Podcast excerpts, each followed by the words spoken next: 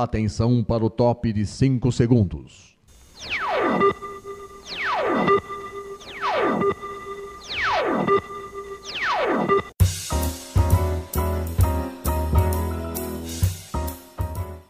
Está no ar o programa Making Off. Os segredos e os bastidores do mundo da publicidade e da propaganda. A apresentação de Regina Antonelli.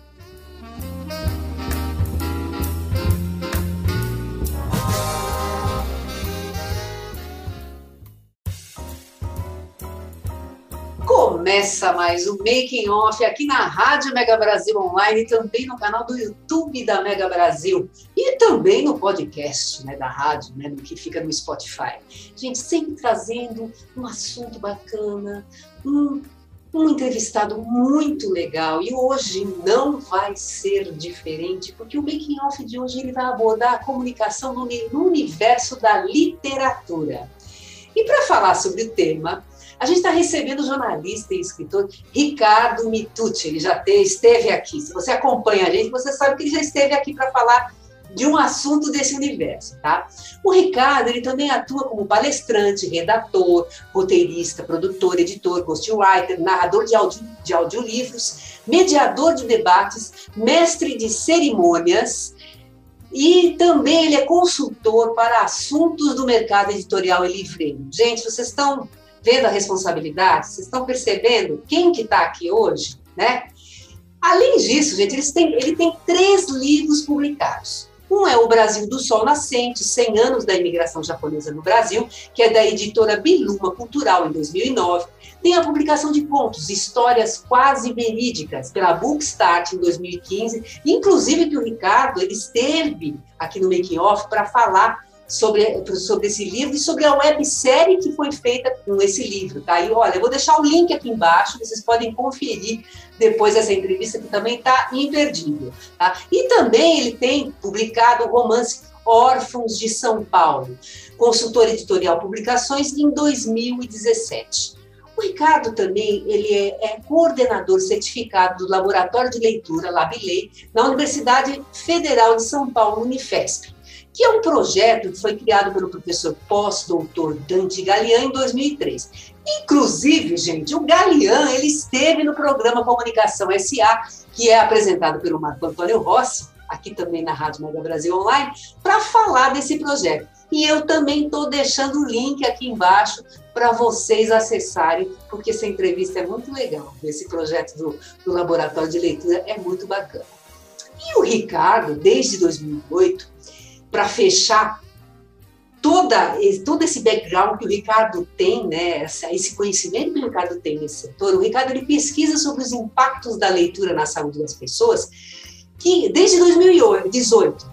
E esse tema é um tema da dissertação de mestrado que ele vai apresentar no início do próximo ano. Olha que bacana, gente, não é bom isso? Ricardo, obrigada, viu, por você estar aqui mais uma vez com a gente para esse papo legal, esse papo que com certeza vai ser uma poesia, né? Nós vamos estar falando de um tema muito bacana. Eu espero, Regina. Obrigado pelo convite. É uma alegria para mim estar aqui com você mais uma vez, uma pessoa a quem eu, eu tanto estimo, de quem é, eu sou amigo, tenho orgulho disso, tenho alegria de poder compartilhar aí é, dessa jornada na comunicação com pessoas como você. Então, para mim é uma alegria, agradeço muito pelo convite por estar aqui de novo com você. Eu é que agradeço, viu, Ricardo? Mas vamos lá, vamos começar, vamos começar. Me diz uma coisa. Gostar de escrever, desde quando isso na sua vida aconteceu? Eu acho acho que desde antes de eu nascer, porque eu me lembro de pequeno, é, eu me lembro de pequeno, Regina, assim, é, já com livros escrevendo é, sobre notícias que eu é, lia em jornal, em revista, que eu assistia na televisão. Eu me lembro muito bem que aos 10 anos de idade, por exemplo, é. é isso em 1989, eu acompanhei de perto aquele, é, aquela tragédia com o quando o Batom Mouche afundou no oh. Réveillon, se eu não me engano, no Rio de Janeiro. E eu lembro que aquilo mexeu tanto comigo que eu peguei um caderno que eu tinha em casa, assim, e fui escrever uma espécie de crônica sobre aquilo que tinha acontecido. Assim, sabe? Eu tinha 10 anos. É, 10 anos de idade. Então, assim, escrever sempre foi uma paixão para mim. Eu sempre fui é, é, encantado pelo ato da escrita, é, mas também pelo ato da leitura. Ambos é, sempre estiveram lado a lado, assim, para mim. Então, acho que é, vem muito da influência também de sempre ter sido um leitor voraz, o desejo e a paixão pela escrita. Então, desde pequeno que eu me lembre, é, eu trago isso comigo. Então você não pensou muito, não. Você falou assim, é jornalismo que eu quero fazer, foi isso? Pois é, é assim, Regina, é, o jornalismo foi escolhido justamente em função dessa paixão pela escrita, tá? É, mas eu confesso que eu fiquei um pouco em dúvida, porque eu lia sobre algumas atribuições no jornalismo, sobre algumas ocupações no jornalismo, e eu não tinha muita certeza se eu queria ser aquilo, fazer aquilo. Né? Por exemplo, é difícil você se deparar com um estudante de jornalismo ou um aspirante estudante de jornalismo que não, em algum momento, não almeje ser repórter. E eu nunca tive o desejo de ser repórter. Já fui, né, é, cumpri com as obrigações da função, da atribuição, mas assim, nunca foi meu desejo. Eu já me via mais trabalhando com edição de texto, por exemplo. Né? Então, é, eu, sem dúvida, eu fui levado para o jornalismo em função da paixão pela escrita e pela leitura. Mas ah, houve dúvida, assim, eu não posso é, ser hipócrita e dizer que não, porque houve, eu não tinha muita certeza de algumas coisas que o jornalismo poderia me reservar, mas eu acabei indo por aí mesmo. Então, mas, mas, mas me diz uma coisa, então qual que foi a sua primeira atividade na de jornalismo? Então, foi como redator. É, eu comecei escrevendo. É, eu sabia que no jornalismo é, eu queria imprensa escrita, né? O meu desejo era imprensa escrita, de fato, para poder escrever, né? É, e o meu primeiro estágio, logo que eu entrei na faculdade, né, no primeiro semestre, foi conseguido por um amigo meu que nem da área é, é foi numa agência que produzia conteúdo para o segmento hoteleiro. É uma agência que, até onde eu sei, já não existe mais, né? É, na época nós produzíamos é, fax letter, olha só como isso é pré-histórico, né? Era um boletim que era transmitido por fax para assinantes, né? E eu era redator desse boletim. Você lembra disso? Isso foi em 1997. É, e aí foi meu primeiro trabalho, assim, na, na área, realmente, como redator, né? É, e, embora eu tenha a, atuado em outros é, meios que não apenas o meio impresso, né, é, eu nunca atuei em outro meio, pelo menos é, como um, um funcionário, digamos assim, né, é, que não tenha sido meio escrito é, efetivamente, né? Então eu não cheguei a trabalhar em, em, rádio, não cheguei a trabalhar em televisão. Depois, com a carreira, eu fui desenvolvendo projetos para outras plataformas. Sim. Mas é, enquanto estudante, depois enquanto jornalista formado, sempre na imprensa escrita, e aí certamente pela, pela paixão que eu tenho pelo ato de escrever, né? Sim, sim. Bom, você se formou em 2000, Aí, em 2009, que eu estava vendo a tua trajetória, você lançou como coautor o seu primeiro livro, que foi O Brasil do Sol Nascente, conforme eu falei na apresentação, né? que é um livro que é em homenagem ao centenário da imigração japonesa no Brasil, que foi comemorado em 2008. Como é que se deu a ideia de estruturar esse, essa publicação? Você pode contar alguma curiosidade que aconteceu nesse processo? Conta pra gente. Sim, na verdade, eu trabalhava no jornal japonês nessa época, é, um jornal chamado Nipo Brasil, que eu acho que hoje ele só existe na versão online, né? Só em, é, no site, acho que nem versão digital realmente, acho que é só um portal, né? É, e o meu editor na época, ele me convidou para participar desse projeto como coautor, porque ele já havia sido convidado pela editora, né? É, justamente para que é, alguns profissionais que tivesse algum tipo de relacionamento com a comunidade nipo-brasileira aqui no Brasil, né, aqui no país, pudessem é, desenvolver alguns temas né, que já estavam previamente pautados pela editora nesse, é, nessa obra em homenagem ao centenário da imigração. Então, eu fui é, inicialmente convidado para escrever um capítulo que, na verdade, não tinha muito texto meu, era é, quase um grande compilado de celebridades Nikkeis, que nós chamamos, né? São, são descendentes de japoneses que é, eram célebres aqui, ou que são célebres aqui no Brasil. Só que no meio do caminho, eu acho que ele percebeu que eu fiquei um pouco frustrado, que isso praticamente era uma, um exercício de tabulação, digamos assim. E ele falou: Olha, acho que eu tenho mais uma possibilidade para você no livro. E aí já é um bastidor, né? Do jeito que você gosta. É, que é, é, você pode ser ghostwriter de uma pessoa que foi convidada para escrever, mas ela não se sente muito à vontade para escrever. Você topa ser ghostwriter? Eu falei, não, certamente né? E felizmente é uma pessoa de quem eu tinha uma proximidade muito grande, é uma pessoa a, a quem eu admiro, admirava muito já naquela época, é, e foi muito prazeroso para mim escrever um segundo, aí sim escrever realmente, né? Um segundo capítulo nessa obra, ainda que eu tenha é, trabalhado como um ghostwriter, né? Meu nome não tenha aparecido neste capítulo propriamente dito. Eu dei voz às ideias de quem é, é, eu substituí, digamos assim, enquanto escritor, né? Mas foi muito prazeroso e foi um projeto muito bonito, porque foi um livro de arte, uma grande obra de arte que foi feita em homenagem ao centenário da imigração japonesa. Não, mas com certeza foi muito legal. E agora, agora vamos lá, vamos a fundo mesmo, porque eu quero saber como é que esse profissional como é que, como é que ele lida com esse universo, já que ele, desde os 10 anos, como ele estava falando no primeiro bloco, ele já começou a escrever e começou a ficar apaixonado né, por escrever e a literatura, é claro, os dois sempre estão muito ligados. Mas vamos lá. O que foi o processo, Ricardo, de você encontrar o seu estilo? Como é que você se tornou escritor? Eu me tornei é, de maneira autodidata, antes de mais nada, é, tanto que meu primeiro livro autoral, que é o Histórias Quase Verídicas, é, ele nasceu com um trabalho bem ínfimo de edição. Né? Eu me autopubliquei praticamente. É, e só depois é, em que é, eu percebi que para eu poder viver em algum momento da minha vida da escrita, eu precisaria de fato dominar técnicas, aprender, estudar, é que eu fui realmente fazer é, escrita criativa. Na verdade, eu não fiz um curso específico de escrita criativa, mas eu contratei uma espécie de coach literário, é um profissional especializado, é, também escritor, é, que me dava aulas particulares para que eu começasse a não só a aumentar o meu repertório de leitura, mas também que eu passasse a conhecer, dominar e treinar, né? Treinar, técnicas de escrita. Então, o processo se deu é, é, de maneira mais consistente a partir de 2015, quando do lançamento do Histórias Quase Verídicas. E aí, me diz uma coisa. Como é que você é, encontrou o caminho para aquilo que você falou assim, poxa vida, eu quero escrever sobre esse tema, eu quero escrever sobre isso. Esse é meu estilo. Como é, como é que você chegou nisso? Pois é, Regina, isso porque é, até hoje eu acho que eu estou em busca desse estilo. Pelo seguinte, eu me sinto muito à vontade, até pela própria formação, né? E pelo meu próprio repertório, por exemplo, eu sempre li também desde pequeno, desde jovem, Luiz Fernando Veríssimo.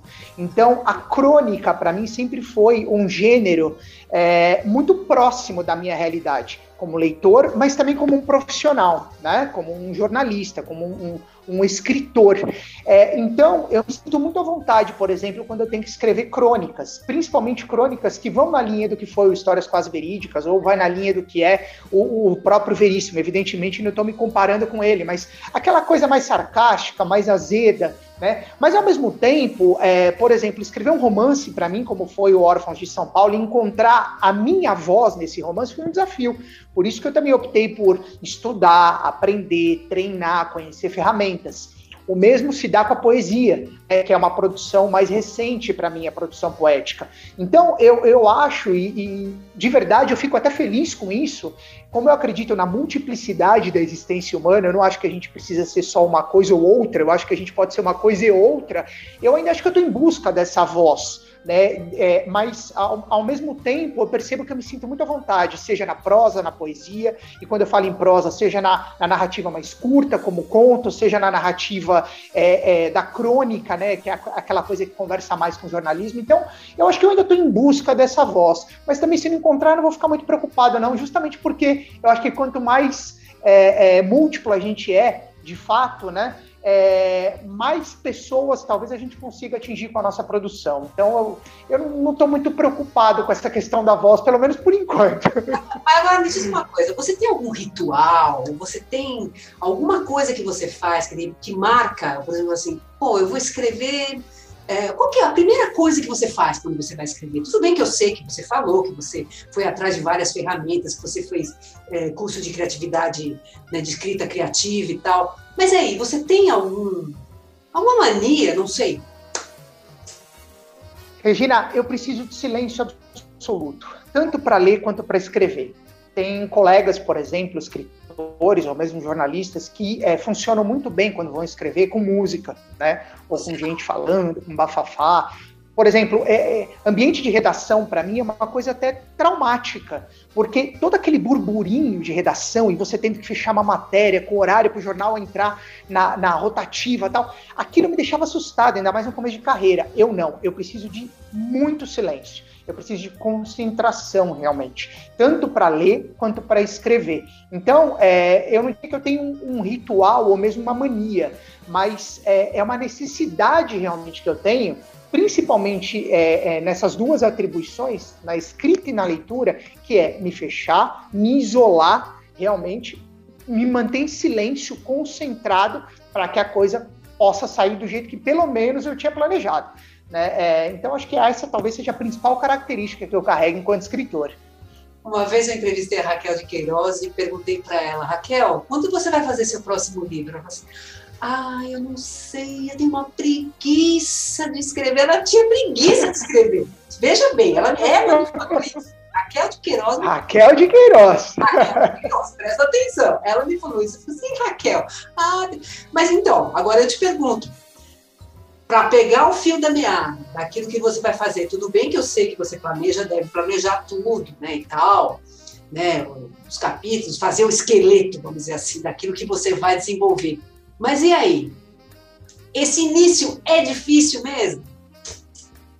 É difícil, é difícil, Regina, porque é, muita gente acha que o exercício da escrita é sentar é, inspirar-se, né, ou inspirar-se, sentar e escrever, né? Às vezes a ordem desses dois primeiros passos pode sofrer algum tipo de alteração. Mas não é só isso, né? Até porque o exercício da escrita pede muita reescrita também. Né? O próprio Órfãos de São Paulo, eu fiz seis reescritas do livro até entregar a versão final para a editora.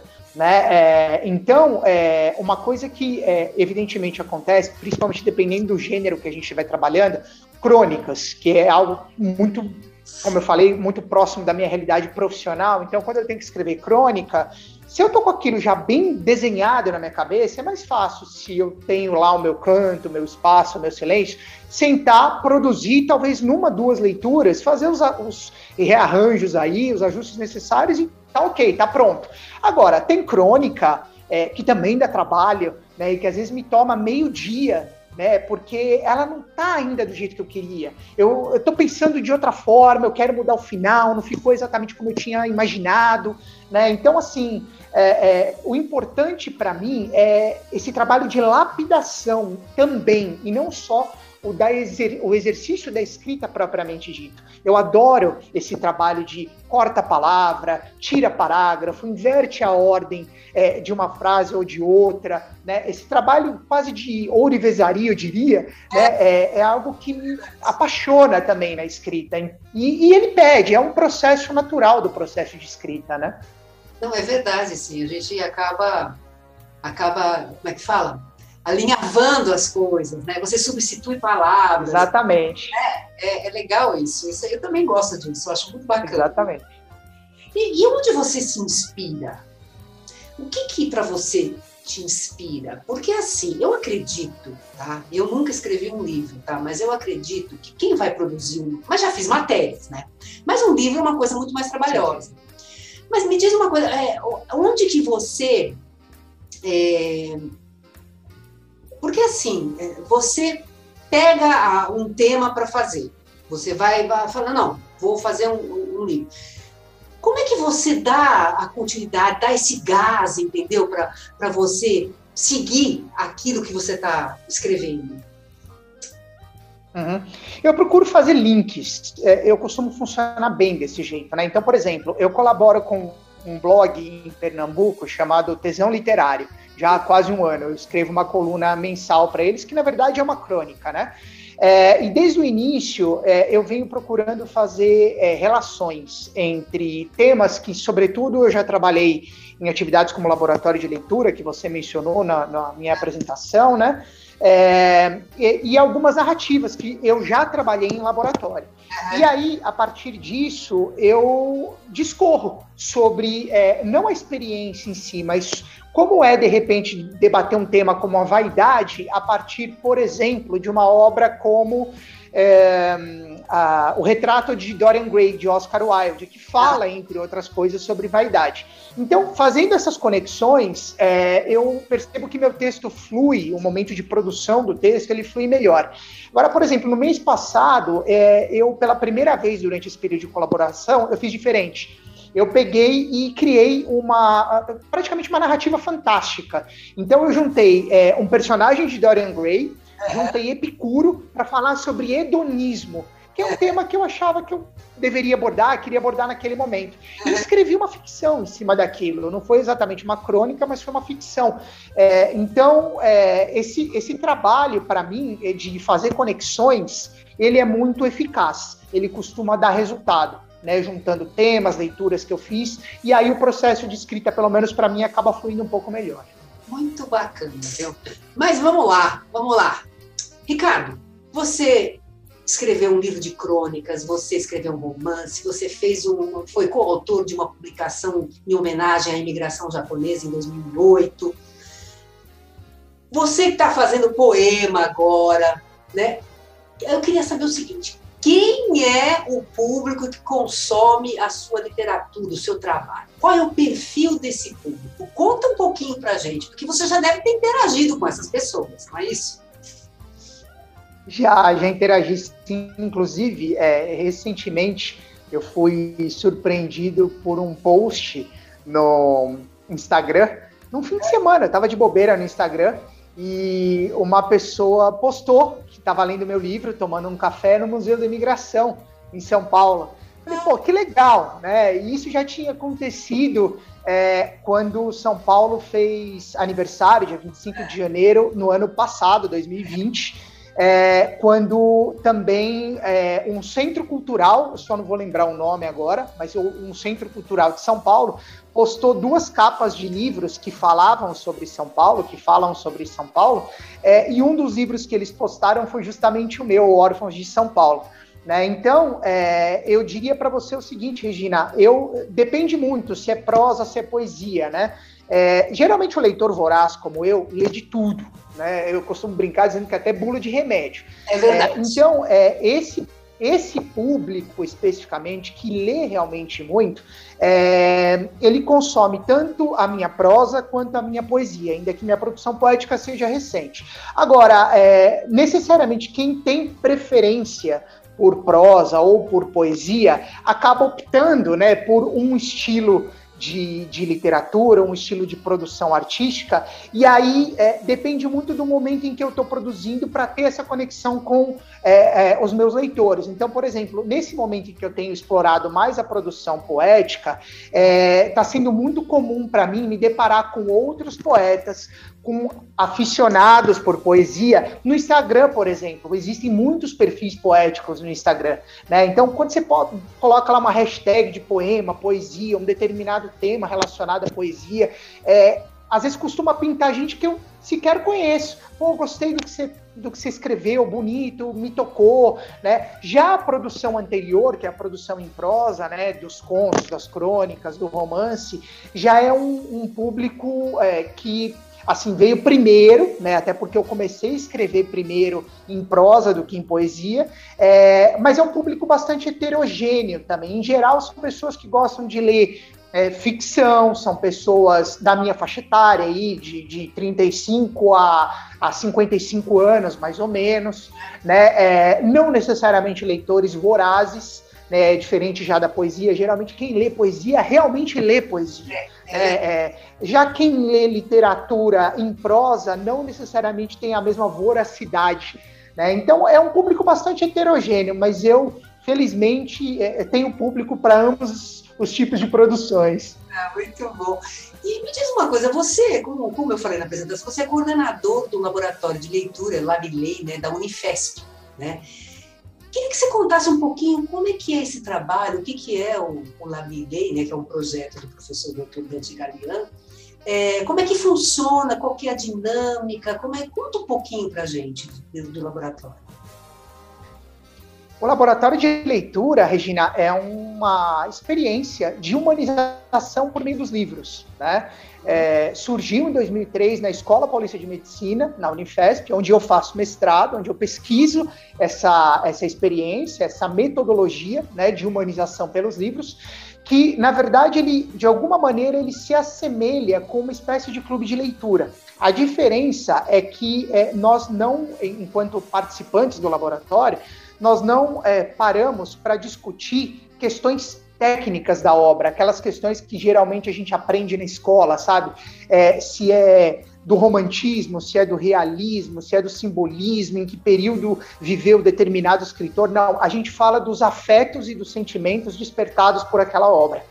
Então, é, para a gente, por exemplo, é, para deixar bem claro, não importa se Capitu traiu ou não Bentinho em Dom Casmurro, mas importa falar sobre amor, sobre confiança, sobre amizade, sobre esses temas existenciais, porque nós entendemos que é, quando nós nos despertamos, quando somos despertados por esses é, temas existenciais e numa coletividade refletimos sobre eles, né, já que o laboratório é uma atividade como um clube de leitura, portanto, é uma atividade coletiva, uma atividade em grupo, nós tendemos a nos humanizar, nós podemos nos humanizar. Então, a gente costuma dizer que é a estética que pode levar à ética, a um processo de transformação, de humanização.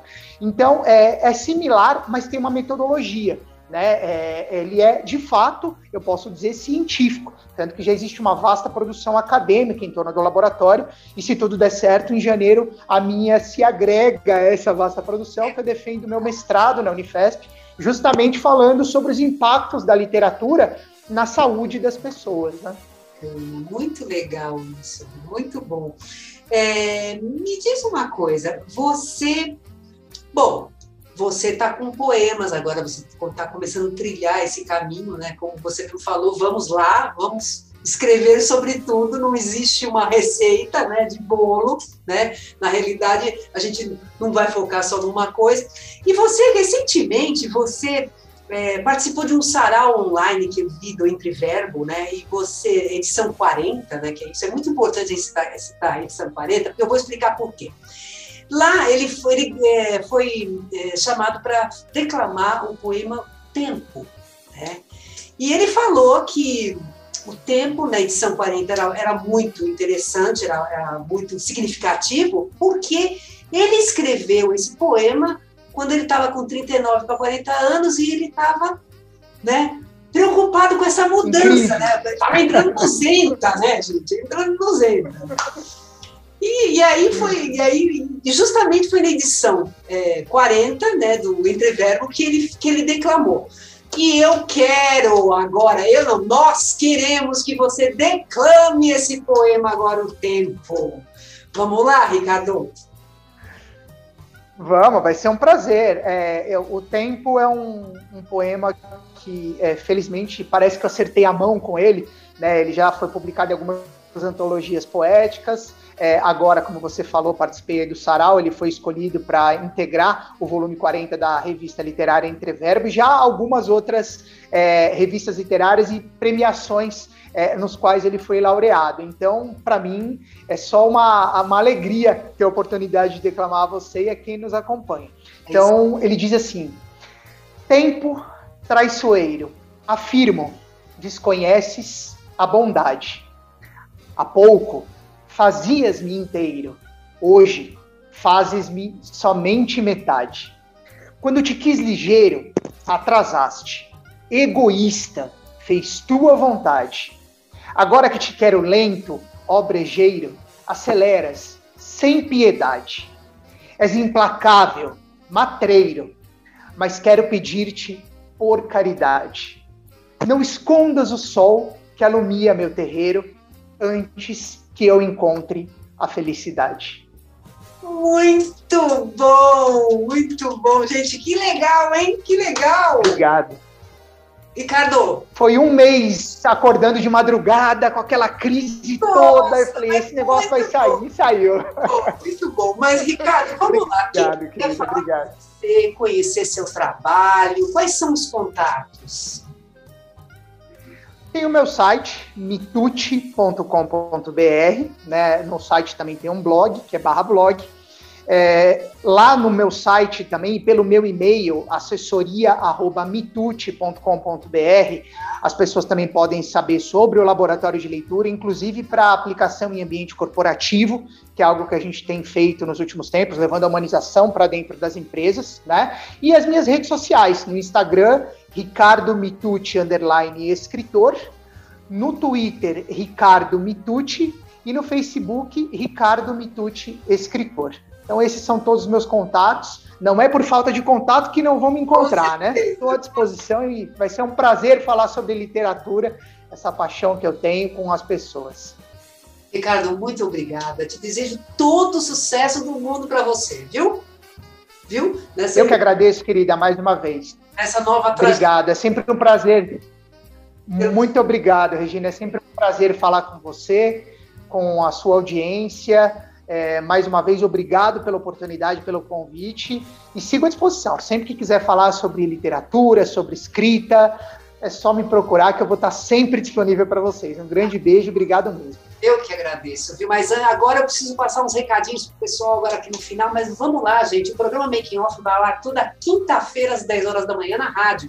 Para acessar www.radiomegabrasilonline.com.br. Nós também estamos no canal do YouTube da Mega Brasil Comunicação. Entra lá, acha o programa, toca o sininho, porque toda vez que tiver entrevista nova, você vai ficar sabendo e você não vai querer perder, né? Como essa aqui, né, gente? Assista de novo, né? Se você tem uma sugestão de pauta para a gente, anote producal.makingoff.megabrasil.com.br. Gente, um grande beijo para vocês e até a próxima!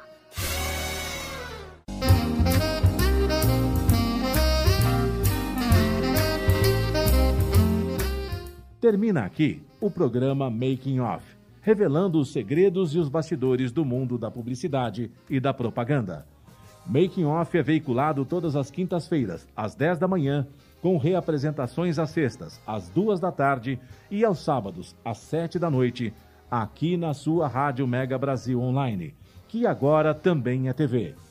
Acompanhe o programa Making Off também em imagens no nosso canal no YouTube. Informação, entretenimento, conteúdo exclusivo e relevante você encontra na Rádio TV Mega Brasil Online um canal a serviço da comunicação.